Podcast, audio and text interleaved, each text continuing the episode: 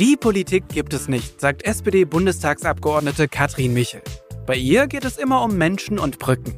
Ihr Mandat versteht sie daher als Auftrag zum Brückenbauen. Von ihrem Wahlkreis und Wohnort in Bautzen nach Berlin und zurück. Und das ist der Podcast Die Brückenbauerin. Liebe Podcast-Fans, wenn ihr geglaubt habt, die letzte Folge, die wäre komplex gewesen, als wir über den Haushalt gesprochen haben, dann freut euch auf diese Folge. Wir reden über den Sinn des Lebens, über Anstand und Verantwortung. Und ich glaube, das wird ein Themenkomplex sein, der das letzte noch ein bisschen sprengt. Herzlich willkommen, liebe Katrin. Ja, schön, dass ich da sein darf, liebe Birgit. Und wie du sagst, also ich glaube, das wird heute eine lange Folge. Oh, es wird eine lange Folge. und es wird so eine schöne, weil wir nehmen dir jetzt vor Weihnachten auf und hoffen auch, dass wir sie vor Weihnachten noch senden können, sodass wir vielleicht ein paar Impulse geben können für die Zeit zwischen den Jahren. Ja, das wäre sehr schön. Und es ist natürlich auch für mich jetzt schön, weil so langsam neigt sich dieses sehr, sehr herausfordernde Jahr dem Ende zu. Und ich hoffe, ich werde auch noch ein paar ruhige Stunden genießen dürfen. Mhm. Mhm. Für dich geht's ja heute äh, in die Heimat. Du hast aber gestern von Berlin aus äh, Weihnachtskarten geschrieben. Ja, eigentlich schon die ganze Woche. Und da bin ich äh, beim Schreiben. Ähm, da suche ich mir immer Zitate aus und überlege, zu wem könnte denn welches Zitat passen, dass ich ihm nochmal auf den Weg geben kann. Und dass mir eins untergekommen, das kannte ich noch nicht. Ähm, und zwar geht das so, das heißt, die zwei wichtigsten Tage in deinem Leben sind der Tag, an dem du geboren wirst und der Tag, an dem du herausfindest, warum. Es wird Mark Twain zugeschrieben, obwohl viele sagen, hm, wer weiß, ob er das überhaupt gesagt hat oder nicht. Wer auch immer dieses Zitat gebracht hat, da steckt schon einiges drin, liebe Birgit. Hast du denn für dich diese zwei Tage schon erlebt? Sind die schon hinter dir? Ja, ja, den ersten auf jeden Fall. Denn wenn ich nicht geboren worden wäre, säße ich ja heute nicht hier. Äh, kleiner Witz. Ähm, und ja, in der Tat. Und da ist mir so der Gedanke gekommen, es gibt vielleicht mehrere Tage, wo man immer wieder darüber nachdenkt und herausfindet und es ändert sich so ein bisschen, das, das, der Sinn des Lebens. Also das erste Mal äh, ist mir das schon passiert, da war ich relativ klein, so fünf oder sechs Jahre und da habe ich meine Großmutter immer gelöchert und habe sie gefragt, Omi, warum sind wir auf der Welt und warum ist das so? Und ähm, ja, meine Oma war eine sehr kluge Frau und ähm, Sie hat immer gesagt, der liebe Gott hat sich was dabei gedacht, wenn unsere Zeit begrenzt ist. Damit müssen wir was Gutes anfangen auf dieser Welt. Und das war so meine erste Begegnung mit diesem Spruch, wenn ich jetzt darüber nachdenke. Ich meine, sind Großmütter ja generell was Wunderbares. Und äh, ich könnte mir vorstellen, dass deine Oma auch erstmal geschluckt hat, wenn man die Frage das erste Mal hört. Was antwortet man da einem Kind und was, wie antwortet man auch kindgerecht? Aber dass sie zum einen auf das Limitierte gekommen ist, die limitierte Zeit, und zum anderen auch, dass der liebe Gott sich was dabei gedacht hat. Ich fand es aber trotzdem recht mutig. Äh, sicherlich habe ich sie das später auch nochmal gefragt und äh, deshalb wird sie das immer in, in, in kindgerechten äh, Erklärungen verpackt haben. Aber sie hat eben auch versucht, mir das so, ähm, jetzt mal abgesehen vom lieben Gott, ähm, dem bin ich so ein bisschen abhanden gekommen, will ich mal sagen. Aber ja, wie du sagst, ne, dass, dass, es, dass man es begreifbar macht und schon im ersten Moment sagt, Mensch, unsere Zeit ist begrenzt. Das ist ja auch nicht unbedingt ein Thema, was man schon mit kleineren, jüngeren Kindern bespricht. Das fand ich im Nachhinein sehr bemerkenswert. Ja, und zumal es ja auch so ist, dass viele Menschen, wenn die an das Limit denken, dann denken sie immer nur an sich. Wie kann ich das Maximale für mich rausholen? Wie kann ich jeden Tag zu einem schönen Tag machen? Also Carpe Diem, das ist ja, ja auch so ein Spruch, ne? Ja. Und ähm, da ist so mein Eindruck, dass sich unsere Gesellschaft so ein bisschen dahin entwickelt, äh, sehr auf sich zu schauen. Also wie kann ich mit Meditation in die Ruhe kommen? Wie kann ich gesund leben? Wie kann ich Glücksgefühle erzeugen? Wie kann ich glücklich lieben? Wie finde ich die perfekte Liebe? Ähm, das ist es aber wahrscheinlich nicht nur, was deine Oma meinte. Nee, Aber, aber äh, äh, das ist schon mal wieder sehr interessant, wie du das beschreibst. Und ich habe gerade bei dem, bei deiner Aufzählung gedacht, stell dir mal vor, wir hätten den Anspruch, unseren Nachbarn glücklich zu machen. Oder, uns, toll. oder unseren, unseren Arbeitskollegen oder die Arbeitskollegin oder, ne? Also dann würde das einen ganz anderen Touch bekommen. Und in der Tat sind wir alle, oder es wird uns oft suggeriert, ähm, dass wir ja nur unser persönliches Glück, nenn es Sinn des Lebens, finden müssen und dann ist alles gut. Das ist so ein bisschen trügerisch, weil da steckt auch so drin, na, der, der es nicht findet, ja, der, der hat halt Pech gehabt, ne? So nach der Devise. Mhm. Und das, und das, und das findest du ja auch in, wir haben es vorhin, ne, mit bei meiner Oma, das ist im Glauben enthalten, aber auch ähm, im asiatischen Raum, da gibt es sowas, das nennt sich Ikigai. Ich weiß nicht, ob du das kennst. Nein. Das äh, bedeutet auch übersetzt der Sinn des Lebens. Und da überlegt man sich, ähm, wenn Menschen das schaffen, äh, in, in, diese, in diese Form zu kommen, dann halten sie viel mehr aus, dann sind sie resilienter. Das ist ja auch was, was uns aktuell so äh, immer umtreibt. Und wir haben ja auch schon in einigen Podcast-Folgen ähm, darüber nachgedacht, woher denn so meine Energie kommt, die ich für all meine vielen Aufgaben so immer parat habe. Und ich glaube, da steckt auch ein bisschen was drin. Also wenn man selbst in sich ruht und, und ähm, ja Sachen macht, die einen nicht nur selber gut tun, sondern anderen Menschen gut tun, ich glaube, dann hat man sehr viel Energie zur Verfügung. Ich glaube, das ist auch das, was viele Menschen aus dem Ehrenamt ziehen, dass es da gar nicht mehr nur um das geht, was man der Gesellschaft gibt, sondern was man auch selber da rauszieht.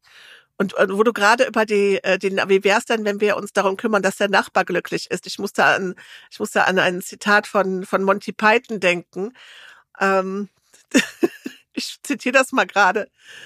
Das ist die Fernsehansagerin, äh, die bekannt gibt, äh, der Sinn des Lebens ist der folgende. Seien Sie nett zu Ihren Nachbarn, vermeiden Sie fettes Essen, lesen Sie ein paar gute Bücher, machen Sie Spaziergänge und versuchen Sie in Frieden und Harmonie mit Menschen jeden Glaubens und jeder Nation zu leben. Großartig. Ich Wir können aufhören, oder? ich liebe Monty Python und ich habe gerade gedacht, das war die Weihnachtsansprache. Wir haben unseren Job getan. Aber Ich habe auch gedacht, da ist alles drin. Da Herrlich. ist alles drin. Ja, das Herrlich. ist sehr gut. Ja. Naja, wir hatten äh, vergangene Woche eine äh, Podcast-Aufnahme zum Thema Ehrenamt. Ja. Und äh, wir hatten den Tag des Ehrenamtes ja, der war Mhm. Anfang Dezember. Und ähm, in der Tat geht es ja darum, dass Menschen, die der Gesellschaft etwas zurückgeben, die sich im Ehrenamt engagieren, äh, die berichten das allesamt, dass sie das nicht nur, das nicht nur das Geben das Wertvolle ist, sondern die bekommen alle etwas zurück. Das gibt ihnen, wie du hast es gerade mit Energie beschrieben. Du engagierst dich, du investierst Zeit, du machst etwas mehr als nötig ist, aber du bekommst davon etwas. Und das ist nicht nur Liebe und Anerkennung und Dankbarkeit, sondern es gibt einem auch Schwung für das Nächste. Ja. Ja, und man, man bekommt auch so ein Gefühl, dass man ja was Wertvolles anstellt mit seiner Zeit. Mhm. Weil das, wenn ich so an meine Zeit zurückdenke, wo ich sehr viel gewerkschaftlich unterwegs war, dem, dem wohnt das ja auch inne, dass man selber überlegt, ich habe Fähigkeiten oder Energiereserven oder Kenntnisse, die hat ein anderer vielleicht nicht und ich kann sie so einsetzen, damit ich damit nicht nur mir helfe, sondern vielen anderen auch. Und das, glaube ich, gibt auch ein gutes Gefühl. Mhm. Jetzt hast du dich ja, ja im Sinne der Gesellschaft etwas zurückgeben, ähm, schon sehr früh engagiert und auch vielfältig, lange bevor du in die Politik gegangen bist. War das für dich nochmal so ein Schritt, dann zu sagen, jetzt gehst du auf die große Bühne, jetzt gehst du nach Berlin, jetzt engagierst du dich in noch größerem Rahmen, der dir, ja, sagen wir mal so, hattest du da Angst vor? Hattest du Bedenken, ob das ähm, ob du das schaffen kannst, ob die Energie reicht und auch dein, ja, das, was du, was du schaffen kannst? Ich glaube, tief in mir drin bin ich, bin ich doch noch so das kleine Mädchen geblieben, was immer sagt, ach, lass es uns doch mal ausprobieren und nicht bange machen. Also ich hatte tatsächlich überhaupt keine Angst oder Bedenken, sondern habe einfach gesagt, das gucken wir uns jetzt mal an. Ja. Ich glaube, wir haben es in, in der einen oder anderen Folge schon mal kurz angerissen. Ich bin ja auch nicht allein auf den Gedanken gekommen, dass ich äh, für den Bundestag kandidieren könnte.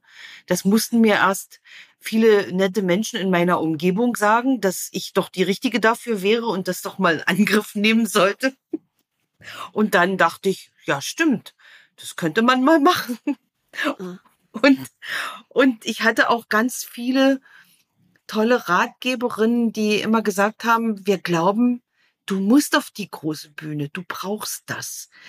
Äh, ohne jetzt andere Sachen klein zu sprechen, aber wir glauben, du bist die Richtige für die große Bühne. Und ähm, ja, ich will sagen, ich hatte recht mit meinem Inneren, da brauchst du keine Angst haben. Und ähm, meine Ratgeberinnen hatten auch recht. Denn das Mhm. ist in der Tat jetzt eine Position, wo ich sehr dankbar dafür bin, dass ich hier sein darf, dass ich Abgeordnete sein darf, dass ich für so viele ja Menschen in meinem Wahlkreis Verantwortung übernehmen kann. Ich, das ist wirklich ja eine Riesenverantwortung, die man natürlich auch ne? nicht nur mit Demut, sondern auch ja mit Achtsamkeit betreiben muss, weil Mhm. ich will ja was Gutes erreichen. Mhm. Ja, und wie ist das? Weil man hat ja verschiedene Phasen im Leben, wo man den Sinn des Lebens darin sieht, für andere da zu sein. Du bist Mutter von drei Töchtern. Du hast dich ja wahrscheinlich auch nicht nur mit der Erziehung und mit dem Wohlergehen dieser Kinder beschäftigt, sondern auch damit, ja, ihnen Werte mitzugeben, aber dich vielleicht auch engagiert in, in Engagements, Elternpflegschaft, was auch immer da anstand, äh, wo man also gemeinsam als Eltern etwas macht. Das ist ja so ein bisschen so der kleine geschützte Raum, aber mit einer unfassbaren Verantwortung, weil es sind deine Kinder. Jetzt hast du ja ein paar hunderttausend Kinder, ein paar Millionen Kinder. Ähm, ist das, äh, empfindest du das als eine andere Verantwortung oder würdest du sagen, ähm, das war eine gute Schule und jetzt sind es halt ein paar mehr? Ich denke schon, äh, wenn man, wenn man Kinder auf die Welt bringt und sie versucht, zu guten Menschen zu erziehen, ist das schon mal so ein Grundstock, weil das sagt ja sehr viel über jemand aus, wie er die Welt betrachtet und wie er auch seine Kinder betrachtet. Und na klar, aus den, aus den eigenen Kindern, du hast es gesagt, werden dann auf einmal die Kinder in der Klasse oder im Hort. Und dann, dann hat man Arbeitskollegen und dann sind es halt die Arbeitskollegen, die Belegschaft im Betrieb. Also es wird immer mehr. Und ähm, ja, ich würde ich würd sagen, ich, ich behandle die nicht anders, aber das ist natürlich ein putziges Bild, ne? Also wenn man überlegt, ähm, die, die Bewohnerinnen, sage ich jetzt mal, nicht nur in meinem Wahlkreis, sondern es betrifft ja alle Wählerinnen und Wähler oder alle Menschen in der Bundesrepublik für manche Entscheidungen, die wir treffen, dann ist das schon sehr herausfordernd, aber es ist ein guter Grundstock. Und ich finde, es ist auch immer gut, wenn man im Leben, egal wie alt man ist, immer wieder Meilensteine hat und sich die selber setzt und innehält und einfach mal zurückschaut und überlegt, war denn das in Ordnung, was ich gemacht habe? Muss ich nachsteuern? Kann ich so weitermachen? Oder gehe ich auch mal in eine andere Richtung? Also Mhm. das gehört für mich auch dazu. Also zu der Mhm. Verantwortung, bevor man so ein großes Amt hier übernehmen kann. Es ist ja auch so, dass man, finde ich, an den Kindern lernt. Ne? Man wünscht sich ja, dass man denen einen guten Wertekompass mitgibt. Ja. Und dass man auch denkt, ja, die sind so von vor, es- also die sind tolle Menschen und die haben die richtigen Werte. Und dann erlebt man es ja bei den Kindern, dass das nicht immer der Fall ist. Dass es da auch diese Situationen gibt, wo man sagt, jetzt denk mal nicht nur an dich, denk mal an deine Schulkameraden. Das ist jetzt wichtiger, dass du teilst, dass du dich für die freust, dass du nicht nur deinen, deinen Blick auf die Dinge hast. Das ist ja etwas, was man an den Kindern sehr, sehr schön lernen kann, wo man eigentlich denkt, oh, wa warum, warum geht's jetzt um dich und nicht um die anderen? Und ich denke, das ist so ähnlich, wenn man sich dann die Menschen anschaut, die man, äh, von denen man sich diesen Wertekompass eben auch wünscht, dass man da manchmal verzagt und sagt, da sind noch nicht alle so auf dem richtigen Weg und aber dann auch diese Erwartung nicht haben darf, sondern dass man sagt, ja, vielleicht ist so dieses erstmal an mich denken und dann an die anderen auch etwas, was in der Natur der Menschen liegt und was wir auch mitunter akzeptieren müssen, ne? Ja, das ist tatsächlich so und das merke ich auch in persönlichen Bürgergesprächen immer wieder. Ähm, da kommt ja jeder, also der in, das Gespräch mit mir sucht, das persönliche Gespräch, der hat ja in der Tat ein ganz spezielles Problem, was ihn umtreibt. Ähm, mhm. Und wo er sagt, das muss ich jetzt mal mit einer Abgeordneten besprechen. Und ich bin da immer sehr, sehr aufmerksam und, und, und höre mir sozusagen dieses Einzelinteresse erstmal an und versucht dann aber im Gespräch immer den Bogen zu öffnen, so dass viele dann auch im Gespräch sagen, also die haben auch einen Erkenntnisgewinn, dass sie sagen, hm, ich bin hier eigentlich hergekommen und habe gedacht, das ist nicht nur mein Problem, sondern das haben ganz viele und das ist ganz schrecklich und in den Medien kommt es ja auch immer so.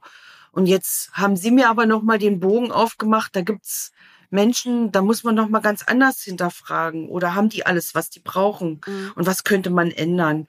Und das ist schon auch so wichtig, aber man schafft es halt nicht, weil man kann sich ja nicht permanent mit so vielen Menschen unterhalten. Und das ist schade, weil über die Medien vermisse ich solche Formate, wo wir nicht gegeneinander anreden, wie in so vielen Talkshows, die ich äh, eigentlich alle fürchterlich finde, sondern was können wir miteinander auf den Weg bringen, damit wir unsere Gesellschaft ja zukunftsfähig aufstellen und dass es eine Gesellschaft ist, in der wir alle gerne leben. Ja, und ich finde es auch so wichtig, dass man Kritik äußern darf, ohne direkt verhaftet zu werden. Ähm, das hat auch etwas nachgelassen. Wir sind so schnell dabei, dass wir sagen, wenn jemand sich äh, negativ äußert über die Politik, dass wir sagen, dann mach's doch besser, dann bewerb dich doch mal im Gemeinderat und mach mal mit. Und ich finde, das ist verständlich, aber wir sollten wieder dazu kommen, dass jemand Kritik äußern darf, ohne dass er sich engagieren muss. Das stimmt auf jeden Fall. Ähm, tatsächlich habe ich da, bevor ich den Spruch mache mit Engagement und Selbsteinbringen, immer noch einen anderen Hinweis, weil ich finde, wir sind oft viel zu schnell in der Meinungsbildung. Also jemand mhm. sagt irgendwas und dann diese Aufregungskultur, möchte ich es mal nennen. Die, ja. die hat ja schon also wirklich einen festen Platz in unserer Gesellschaft. Äh, und das habe ich als Betriebsrätin gelernt, wenn da jemand zu mir kam, ein einzelner Kollege, und der hatte ein Riesenproblem. Als junges Betriebsrätin habe ich mich da mal für jemand eingesetzt und habe gemerkt, oh, ähm, das war jetzt vielleicht nicht ganz gut. Und da habe ich gesagt, okay, wenn du solche Sachen mal wieder hast, ein Problem, eine Herausforderung, eine Äußerung, 360 Grad Rundumblick. Das heißt, dass man das sozusagen abwandert, dass man ganz genau guckt, wie denkt zum Beispiel, hat er das wirklich so gemeint? Wo, wo kommt es her? Ist es aus dem Zusammenhang gerissen, dieses Zitat? Also, dass man nicht einfach pauschal jemand verurteilt, weil damit ändert man ja nichts. Ja. Denn wie du schon sagst, die freie Meinungsäußerung, das ist ein hohes Gut. Und egal, was die einen oder die anderen behaupten, man kann das. Man kann in unserem Staat sehr viel und auch sehr viel Schmerzhaftes sagen, ohne gleich mit äh, Restriktionen belegt zu werden. Mhm. Ähm, ich muss da gerade wieder an aktuelle E-Mails denken, die mir so geschrieben werden mit fürchterlichen Beschimpfungen. Ähm, da wird mir und mein, meiner Familie fürchterliches Leid angedroht, wo ich sage, nee, das gehört sich nicht. Das gehört sich überhaupt nicht, sondern man spricht vernünftig mit Wertschätzung. Und deshalb überlege ich immer, also äh, ich bin immer jemand, der, wenn er einen Ausspruch hört, der auch, wenn er sehr kritisch ist, immer erst nochmal überlegt, was könnte denn da alles dahinter stecken und was muss man was muss man jetzt tun? Was ist der richtige Weg? Ist es immer, sich pauschal aufzuregen? Ich denke nein, sondern wenn es möglich ist, muss man mit, mit vielen Menschen ins Gespräch kommen. Manche Äußerungen sind so, ähm, da antworte auch ich nicht, da gibt's nur eine Anzeige bei der Polizei.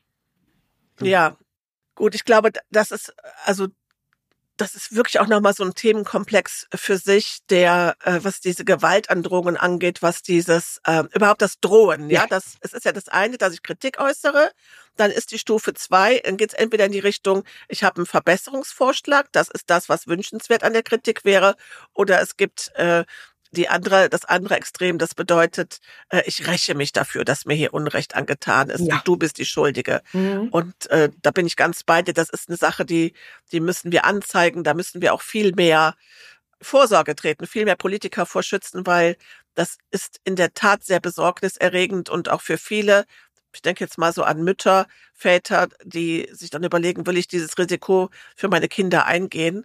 Äh, ja. äh, was ich hier als äh, Politikerin äh, mache oder lasse ich das sein?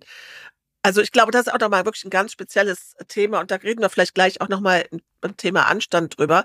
Aber du hast gerade auch gesagt, wir müssen viel mehr auch hinhören, was es für Auswirkungen hat oder wir sind in so einem politischen Diskurs, der immer nur auf einer äh, Metaebene äh, stattfindet. Erinnerst du dich daran, dass diese äh, Genossin, die Putzfrau aus dem Ruhrgebiet, die damals in den Talkshows so gern gesehen war, SPD-Mitglied, die gesagt hat, sie kann äh, von ihrer Rente nicht leben. Ja. Das ist ja. ein paar Jahre her und dort, ähm, das war, das waren, das ging auf einmal so durch die Medien. Das war so ein Erfolg, weil man, sie, ich komme jetzt leider nicht auf den Namen, aber ich habe das Gesicht vor mir.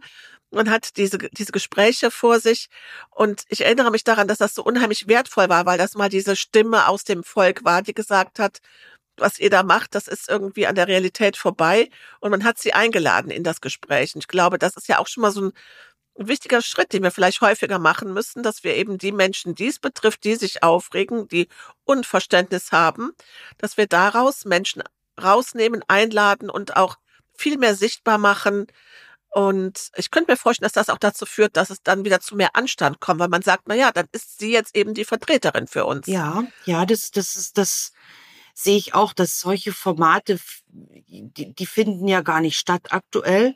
Und ich stelle mir gerade vor, wie, wie es dann käme, wenn, wenn ein Friedrich Merz ähm, einer alleinstehenden Mama, die zwei Kinder hat und vielleicht in Teilzeit arbeiten geht und trotzdem noch aufstocken muss, das heißt von Bürgergeld lebt noch, ähm, wie er ihr gegenübertritt und ihr mal vorwirft, dass sie eine faule Schmarotzerin wäre, wie er das ja pauschal mit allen Empfängerinnen von Bürgergeld gemacht hat des Öfteren. Mhm. Und äh, da könnte da könnte natürlich ein anderer Disput herauskommen, weil man dann genau erkennt, aha, es gibt gar keine andere Möglichkeit für diese Frau. Und sie geht sogar noch arbeiten und kann von ihren Stunden, die sie arbeiten kann, aber trotzdem nicht leben mit ihren Kindern. Und mhm. das wäre natürlich wichtig. Ne? Das wäre dann ähnlich wie das Beispiel mit der Putzfrau. Es ist so ein Anstand in beide Richtungen, ja. den wir mehr brauchen. Ja, wir brauchen mehr den Anstand von den Menschen, die, die sich halt im Netz einfach auslassen oder dir Briefe schreiben und dir drohen. Aber es braucht auch äh, den Anstand von uns, dass wir nicht über eine anonyme Masse reden, sondern dass wir, dass wir uns einzelne Personen als Stellvertreter auf die große Bühne holen. Ja. Also wirklich nicht nur irgendwie, wir geben mal äh, ein kurzes Interview mit rein, sondern die gehören mit auf die Couch, mit auf diese Sessel, mit auf die Liga bei, bei, bei Markus Lanz. Ja, ja. Und ich glaube, da habe ich die noch nicht gefunden. Mhm. Und wenn, wenn dann Menschen, die wir gerade beschrieben haben, zu Hause zuschauen, wenn sie denn noch zuschauen, und sehen, wie sich Politikerinnen unterschiedlicher Parteien, Journalisten um Themen bemühen, dann kann ich die verstehen, dass die sagen, wovon reden die? Das ist nicht meine Lebenswirklichkeit. Ja. Ich habe andere Sorgen. Und das trifft ja auf, auf alle Bereiche zu, ne? Ja. Also das kannst du ja, das ist ja egal, ob es sich jetzt äh, kollektiv über die Bahn aufgeregt wird und über die Bahn. Hör mal, was ist das überhaupt? Wir müssen noch mal kurz über die Bahn reden. Ich habe ja immer Glück, ich fahre ja gerne Bahn und ich sitze immer in der Bahn, die nicht zu spät kommt. Aber wie, ich habe mich schon jetzt gerade gefragt, äh, bei dem wirklich großen Herausforderungen, die die Bahn hat, ist das noch anständig, dass ein Aufsichtsrat die, die Boni-Zahlungen für die, für den Bahnvorstand gewährt? Und ist das nicht eine Steilvorlage jetzt für den drohenden Streik, der uns für Januar angesagt wird? Ähm, also das ist ja auch eine Frage des Anstands, ne? Definitiv. Und da könnte man, glaube ich, auch, äh, ohne Prophet zu sein, auch schon wieder einige Podcast-Folgen mit füllen. Äh, weil das eine ist ja, ähm, als Vorstand, es steht mir zu, weil die Ja. rechtlichen Gegebenheiten so sind. Aber, und da sehe ich das genauso wie du, Birgit, dann kommt der Anstand zu sagen, nehme ich dieses Geld an? Steht es mir zu im Sinne von, habe ich wirklich genug dafür getan, damit ich diesen Bonus verdiene? Und das sind ja Boni, das sind ja Geldsummen jenseits von Gut und Böse. Mhm. Und äh, ja, da sind wir bei wirklich bei Anstand. Ich finde es unanständig, zumal äh, wenn man dann hinter die Kulissen schaut und sieht, dass da bei den Zielen auch so ein bisschen sehr flexibel in der Auswertung gehandhabt worden ist. Äh, so nach der Devise, na ja, das eine Ziel hat er ja nicht erreicht, aber da war ja noch ein anderes. Und das macht natürlich den, sage ich jetzt mal, den normalen Angestellten, den Lokführern, den, die Schaffner, äh, alle, die da mit in dem Konzern arbeiten, das macht die wütend, na klar. Mhm. Mhm. Das macht die wütend, das macht auch die Fahrgäste wütend, die sagen, das Geld bräuchten wir vielleicht für neue Schienen. Es gibt da so vieles, wo man sagt, was könnte man damit machen. Aber du hast auch recht, es gibt Verträge und es gibt auch die Notwendigkeit, unsere Vorstände in den deutschen Unternehmen, Konzernen gut zu bezahlen, weil sonst gehen sie ins Ausland, wo ganz andere äh, Gehälter gezahlt werden. Ne? Das ist auch immer so eine zweischneidige Sache. Ja, ja. Trotzdem ist die Bahn natürlich nochmal ein ganz spezieller äh, Konzern, weil er ja doch äh, zum Teil ja der Bundesrepublik Deutschland gehört und Ja. da ist das für mich nochmal eine andere Nummer. Ne? Dann kommen dann nachher vielleicht die Boni-Zahlung, ein Euro kommt dann von der Putzfrau und Mhm. einer von der jungen Mutter, die ich beschrieben habe. Und da, da kannst du Anstand nicht wegdiskutieren, meine Meinung. Aber Mhm. ja. Hast du zufällig das Buch gelesen ähm, von Axel Hacke über Anstand? nein, das habe ich noch nicht, aber das ist tatsächlich auf meiner Liste drauf. Äh, dann haben wir doch jetzt schon mal einen schönen Tipp für unsere Hörer, oder? Ja, Das ist ein kleines Buch, es ist nicht allzu groß und trotzdem sehr gehaltvoll. Und ähm, ja, das macht Spaß, sich auch mit diesen Gedanken äh, einmal zu beschäftigen und darüber nachzudenken, was Anstand ist und was ich dazu beitragen kann. das gibt, gibt übrigens ganz, ganz viele Sequenzen und man muss nur wachsam genug sein. Ähm, und ich habe mir schon mal einiges aufgeschrieben, wo ich denke, da müsste man sich noch mal ordentlich drin vertiefen, weil wir können ja hier natürlich in so einem Stündchen nur an der Oberfläche kratzen, sage ich jetzt mal, aber wirklich jeden, der das interessiert, sich mit dem Thema etwas mehr zu beschäftigen. Und ähm, mir hat mal, ich weiß gar nicht mehr, wer es war, aber der Spruch ist mir auch in Erinnerung geblieben. Ähm, wenn man nicht gut zu sich selbst ist und sich selbst anständig behandelt, dann kann man es auch nicht mit anderen tun. Und da haben wir so ein bisschen den Bogen wieder zu vorhin, als wir gestartet sind. Was tue ich alles für mich, für mein Glück, Ja, für mein Wohlsein? Und da schließt sich so ein bisschen der Kreis. ja, und ich glaube, dass das auch ein spannender Ansatz ist. Also dieses, das trifft ja auf die Liebe genauso zu, dass man sagt, wenn du dich, nur wer sich selbst liebt, kann andere lieben. Ja. Ja, äh, das trifft auf das Glück zu. Und mein Eindruck ist auch, dass die Menschen, die etwas geben, also wenn ich jetzt so an mein Umfeld denke, ähm, wer ist denn das, der sich engagiert, der etwas beiträgt zum Gemeinwohl, dann sehe ich vor meinem geistigen Auge immer Menschen, die mit sich größtenteils im Reinen sind Hm. Die ausgeglichen sind und die ähm, ja so eine es sind nicht die, die das aus Wut und aus Aggression und aus Trotz machen, sondern es sind die Menschen, die sagen, ich habe verdammt viel Glück gehabt äh, und jetzt gebe ich ein bisschen was zurück. Ja. Das ist auch eine Frage des Anstands dann. Ne? Ja, und, und, und äh, jetzt fällt mir gerade noch was ein, das muss ich unbedingt teilen.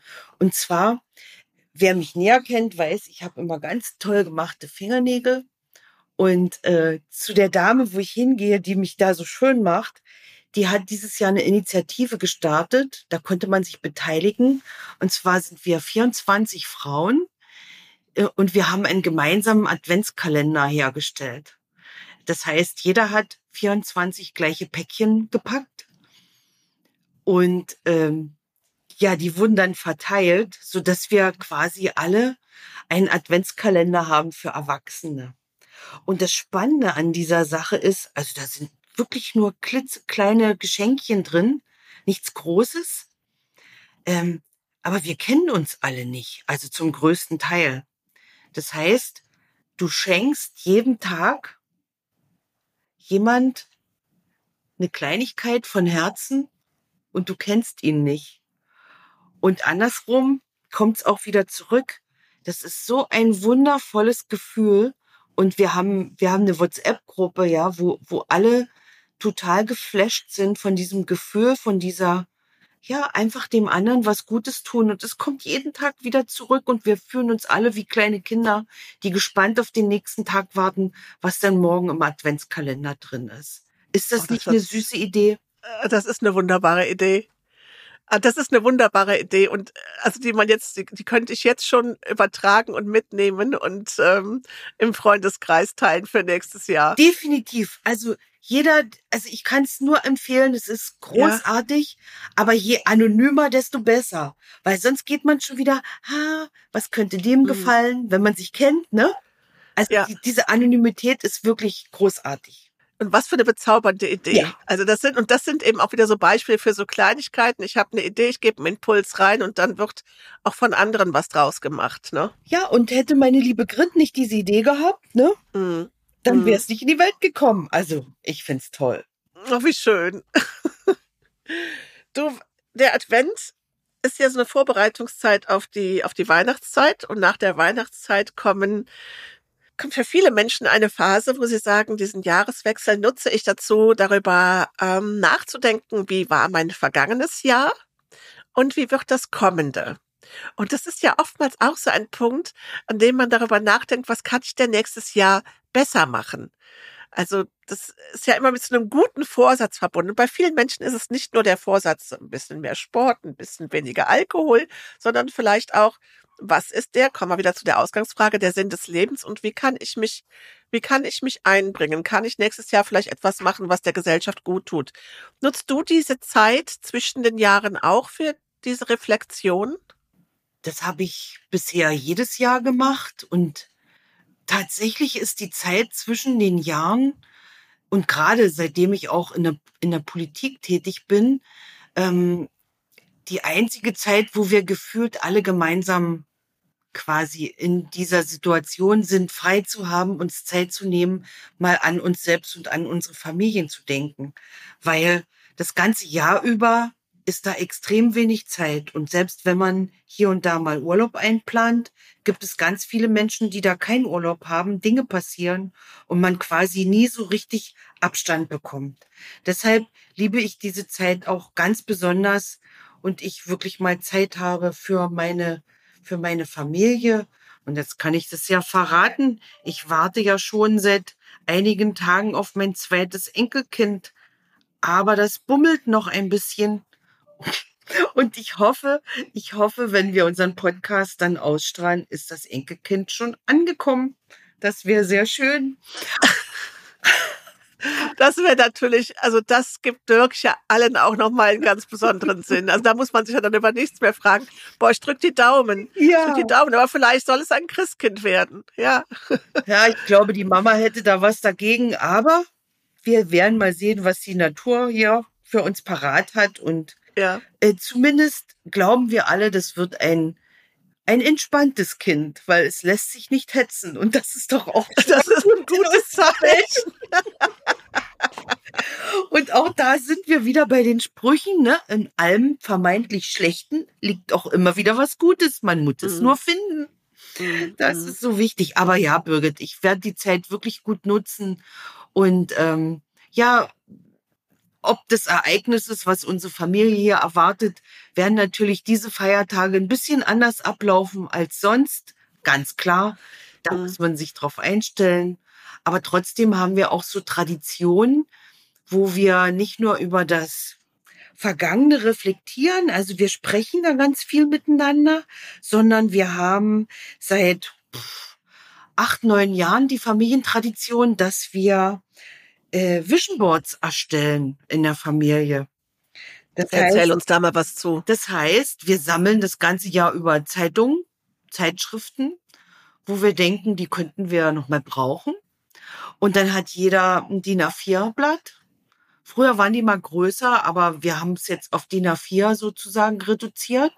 Und dann schaut man sich in dieser Gemeinschaft, also wir sitzen dann wirklich zu acht, zu neunt um einen großen Tisch herum, ein riesen Bergstapel Zeitungen, Scheren, Klebe, alles Mögliche dabei und suchen in den Zeitschriften nach, nach äh, Bildern oder Wortbeiträgen, die uns so im ersten Moment ins Auge stechen. Also ich will nicht sagen, also man sucht wirklich und hält nur an und denkt, ich weiß jetzt nicht warum, aber das nehme ich jetzt mal. Mhm. Und ähm, ja, und dann zum Schluss machen wir daraus ähm, eine Collage. Und ähm, ja, das, das machen wir alle sehr, sehr, sehr gerne. Und wir stellen sie uns dann auch vor. Also es ist dann so die Abschlussrunde, wo jeder nochmal seine Collage erklärt. Ähm, was könnte denn dann nächstes Jahr auf uns zukommen oder auf mich? Was ist mir wichtig? Wo will ich vielleicht den Fokus drauf haben? Und das ist ganz toll, weil ich habe die alle vom ersten an, eingerahmt und die hängen alle zu Hause in meinem Arbeitszimmer vor meinem Arbeitsplatz und da kann ich immer ganz toll drauf gucken. ist irre. Es ist, es ist eine, ist eine super tolle Erfahrung. Nicht nur die Gemeinschaft, also dass man zusammensitzt und was erstellt und trotzdem jeder was Individuelles hat. Mhm. Und ähm, dann zu schauen, was ist draus geworden. Das ist ein ganz wichtiger Punkt, weil ich finde, dieses sich auf das Vision Board auch immer wieder vor Augen zu führen. Du sagst, du rahmst die und hängst die und kannst dann ja auch das ganze Jahr über draufschauen und ja. kannst sehen, was ist draus geworden und hast damit so deine deine Wünsche auch visualisiert, mhm. aber auch diese Phase zurückzublicken, was ist aus den Vision Boards geworden, auch die Vision Boards, wenn du sagst, ihr macht das jetzt seit ein paar Jahren, ähm, glaubst du, dass das Sachen sind, die die etwas so mit Disziplin zu tun haben. Okay, da stand jetzt meinetwegen, du hast ein tanzendes Paar fotograf äh, ausgeschnitten und das ist der Impuls, vielleicht mit deinem Mann einen Tanzkurs zu machen. Glaubst du, dass das dann Sachen sind, wo man sagt, das nehme ich mir jetzt aktiv vor oder führt so ein Vision Board auch dazu, dass das Schicksal dann auf einmal äh, da reinspielt und Sachen passieren und man denkt, Mensch, wie kommt das jetzt, dass das passiert, was auf dem Vision Board äh, als vielleicht nur Schlagwort steht? Also ich glaube fest daran, dass es von der Person abhängt, ähm, die dieses Vision Board erstellt. Und da gibt's tatsächlich diejenigen, die, die sehr diszipliniert sind, die sich quasi ähm, ein Ziel raussuchen und das visualisieren und dann sagen, und dann erinnert mich das das ganze Jahr dran und dann mache ich das, so wie du das beschrieben hast. Ich gehöre ja. nicht zu denen, obwohl ich sonst eigentlich ein sehr disziplinierter Mensch bin weil ich glaube da wirklich, also, dass da ein bisschen Spiritualität drin steckt und mhm. wirklich willkürlich durchbleibt. Das sind manchmal die unmöglichsten Sachen, die da zusammen, sich zusammenfinden und die dann im Nachhinein Sinn ergeben. Mhm. Also, ähm, ich kann mich noch an mein aller, aller, allererstes Vision Board erinnern. Und ich habe das vom ersten Vision Board so gemacht.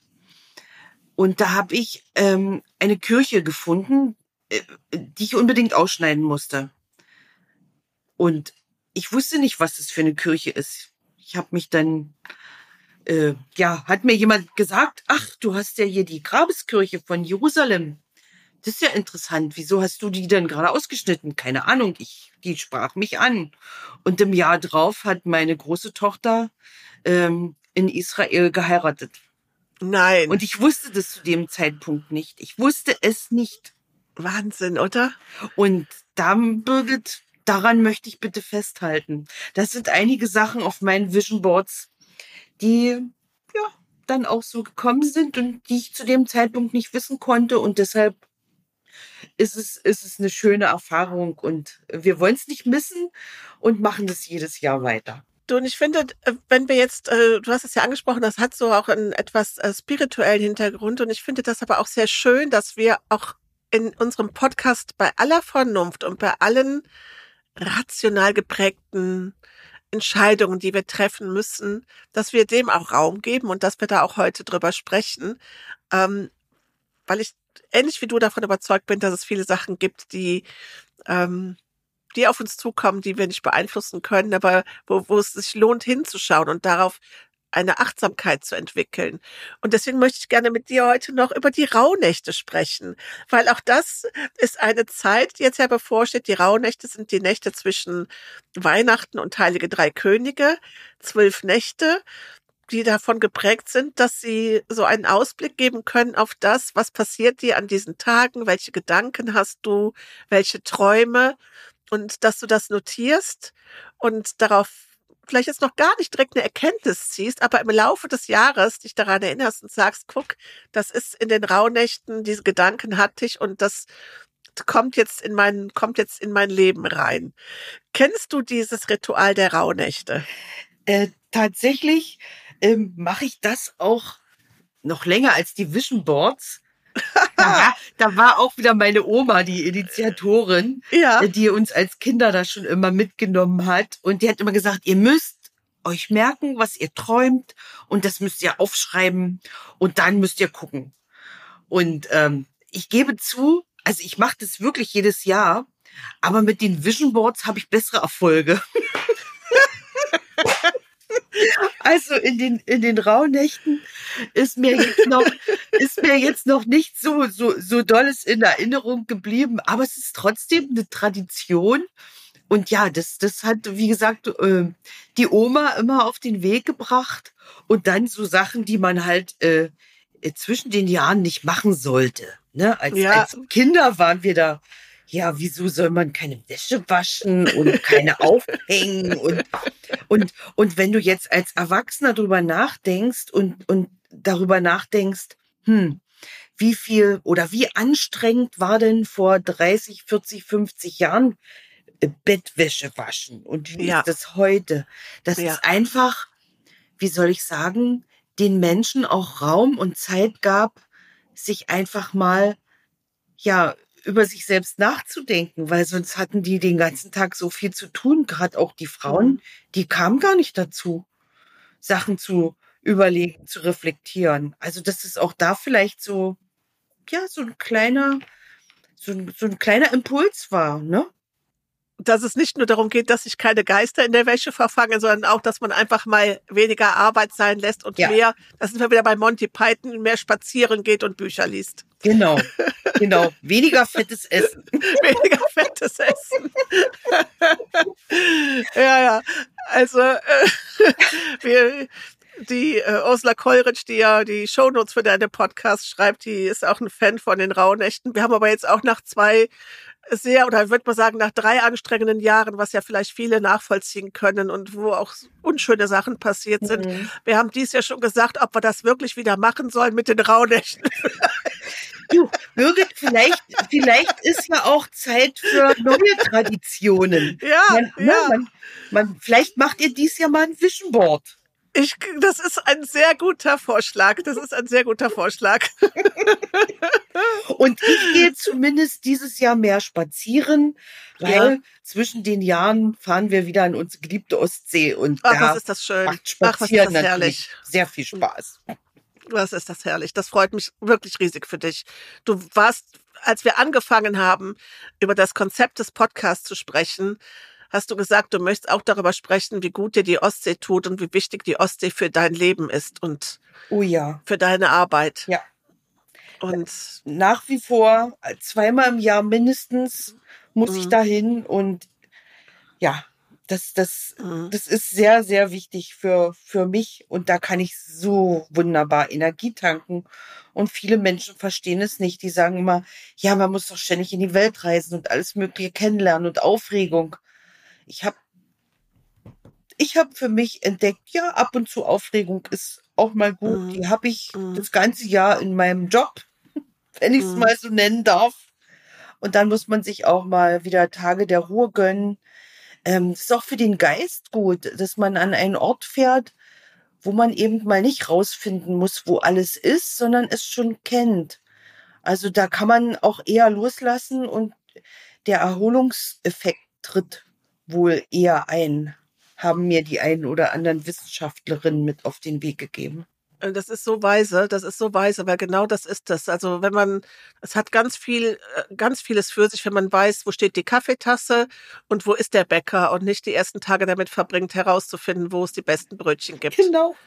Mm, mm. Ja. Da sind wir wieder bei den einfachen Dingen des ja. Lebens, ne? Und mehr mm. braucht's nicht. Ja, ja. Katrin, ich möchte noch einmal so ein großes Fass aufmachen zum Abschluss. Ähm, also als wenn das jetzt nicht alles schon große Fässer gewesen wären, über die wir hier sprechen. Nur zu? Aber mir ist, mir ist ähm, in, in der Vorbereitung auf unsere heutige Folge äh, etwas entgegengekommen. Und zwar ging es so äh, darum, also was haben, welche Aufgaben haben wir als Individuum für die Gesellschaft? Und äh, du weißt, ich bin ja seit neuestem großer Fan davon, auch immer ChatGPT zu fragen, was ChatGPT dann äh, dazu meint, was die Aufgabe des Individuums ist.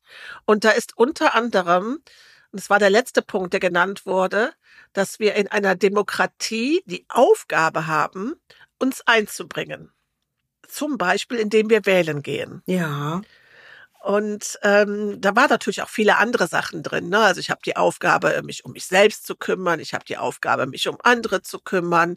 Äh, die Nächstenliebe. Ich habe die Aufgabe, mich weiterzubilden. Also ganz vieles. Aber dieser letzte Punkt, ähm, dass ich auch die Aufgabe habe, eine Demokratie lebendig zu halten, indem ich mich einbringe und teilhabe. Und da sind wir jetzt mal bei, nicht nur bei dem, Mensch, ich gehe in, ich engagiere mich politisch, sondern alleine nur, wie wichtig es ist, dass ich wählen gehe.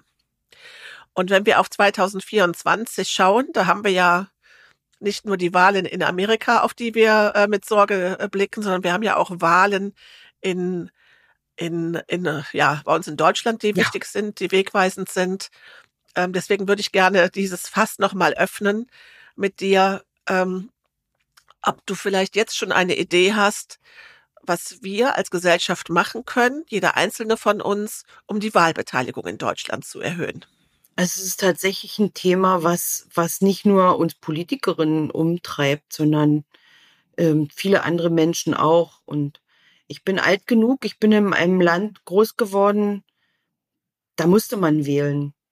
Und nach der Wende haben viele von uns das gefeiert, dass es jetzt eine freie Entscheidung ist, dass man wirklich frei entscheiden und wählen kann und quasi an der Demokratie mittut.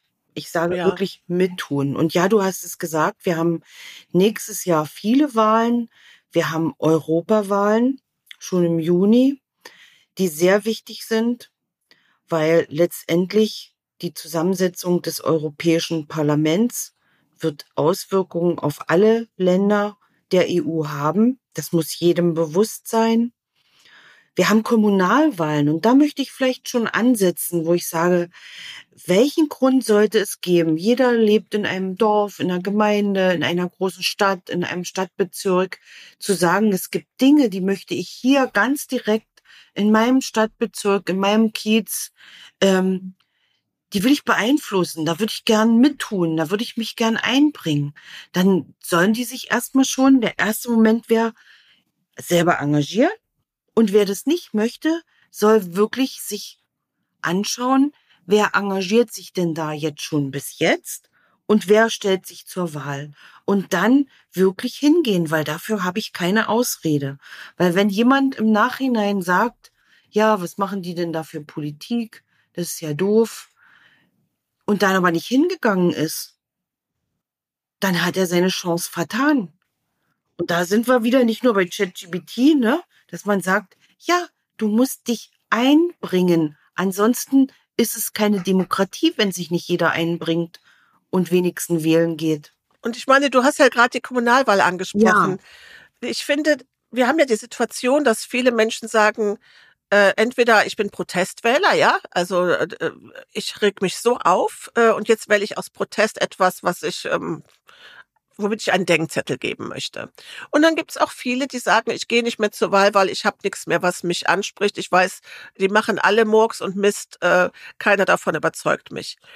Und ich glaube, jetzt können wir so eine schöne Schleife bringen von diesem Vision Board. Ich glaube, wenn wir mal schon nur mal die Kommunalwahlen sehen und sagen, ich schreibe mal meine Wünsche auf, was ich was für mich wichtig ist, damit ich glücklich bin hier in meiner Kommune, ja. in meinem Dorf, in meiner Gemeinde, in meiner Stadt und gehe mit diesem Vision Wunschboard zu den fünf, sechs Politikern, die zur Wahl stehen und sage, was kannst denn du für mich machen? So. Ja.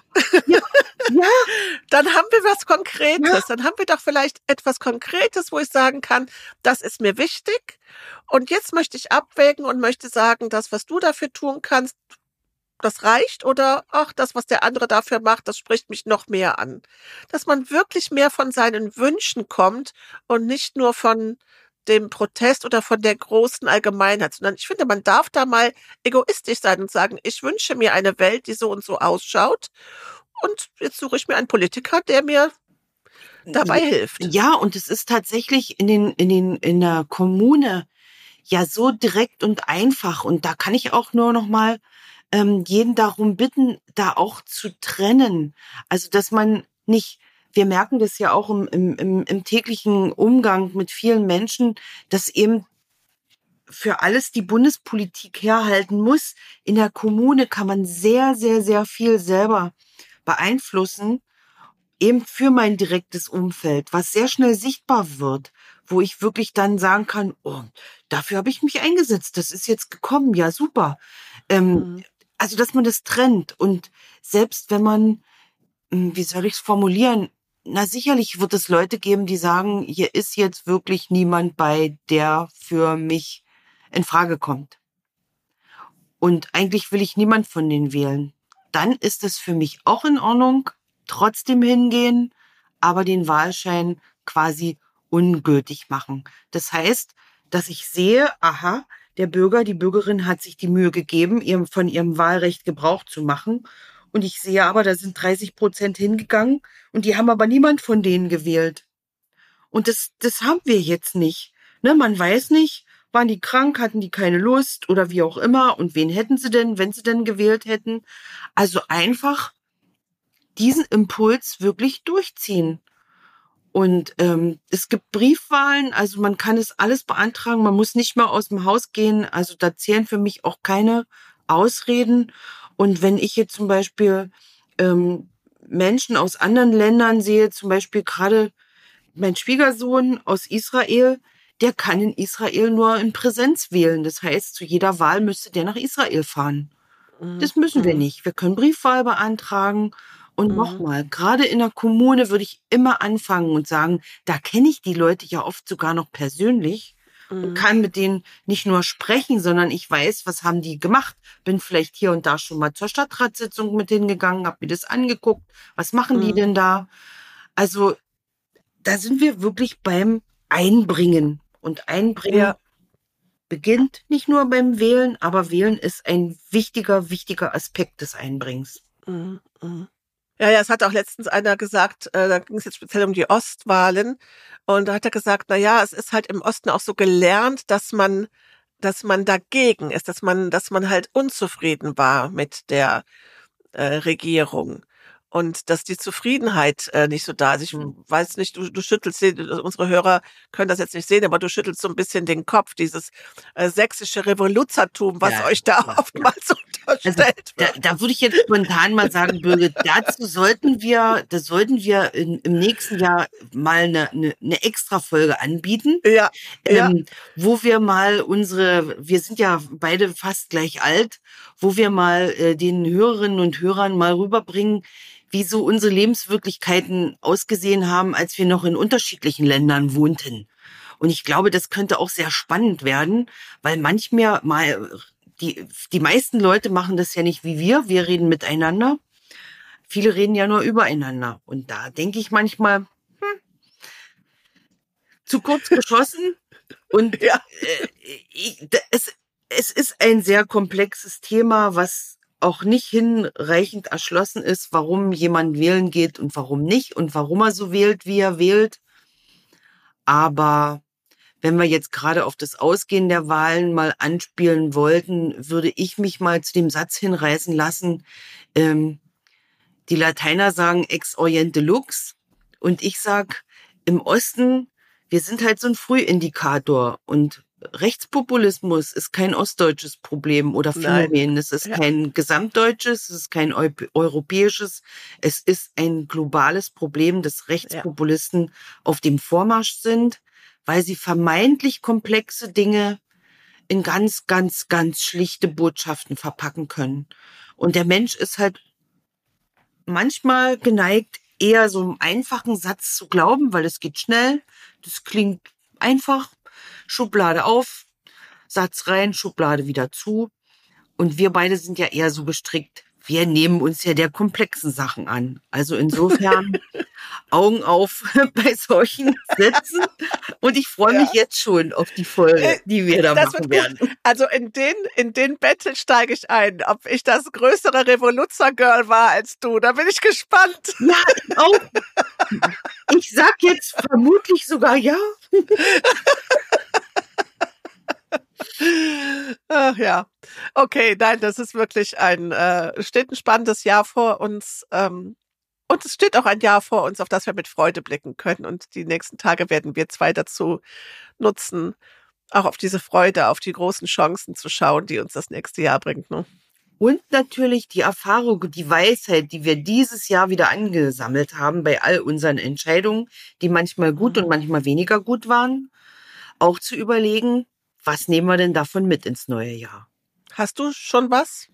Ich habe noch nichts, weil ich bin ja quasi noch in Arbeit. Ich du bist ja noch in Arbeit. Dann hopp, hopp, hopp mit dir an die Ostsee, liebe Katrin. Ich hab's auch noch nicht. Also ich werde die nächsten Tage auch dazu nutzen, äh, das Jahr zu reflektieren und mir ähm, ja mich an dem zu freuen, was war, aber auch äh, versuchen, ein paar Learnings rauszuziehen, was man im nächsten Jahr vielleicht besser machen kann und wo man anders auf Dinge schaut. Ja, genau, so machen wir das. Dann haben wir jetzt äh, eine schöne Weihnachtszeit und ich lasse dir jetzt ähm, unendlich viel Zeit für eine Weihnacht, für einen Weihnachtsgruß ja. an deine lieben Hörer. ja, das ist ich, ich wünsche wirklich allen eine wunder, wundervolle Zeit. Dass sie nicht nur so schön wird wie bei mir mit neuen, mit alten Traditionen, sondern dass Zeit bleibt, nicht nur über sich selbst nachzudenken, sondern auch über den anderen, über den Partner, das Gute in den anderen zu sehen, mal darauf zu reflektieren und dann mit ganz, ganz, ganz viel Kraft, natürlich ohne zu vergessen, sich ab dem 24. nachts die Träume aufzuschreiben für die Rauhnächte, ganz wichtig, und vielleicht ein Vision Board anzufertigen, dann mit voller Kraft und Energie ins neue Jahr zu starten. Es wird ein interessantes Jahr, es wird ein anstrengendes Jahr, aber ich bin fest davon überzeugt, es wird ein gutes Jahr mit hoffentlich ganz, ganz, ganz viel Frieden auf dieser Welt. Wir hören uns auf jeden Fall wieder. Bis dahin. Das war der Podcast Die Brückenbauerin der SPD-Bundestagsabgeordneten Katrin Michel. Wenn Ihnen der Podcast gefallen hat, abonnieren Sie uns gerne auf einer der Podcast-Plattformen. Sie bekommen dann automatisch die neuen Folgen auf Ihr Handy.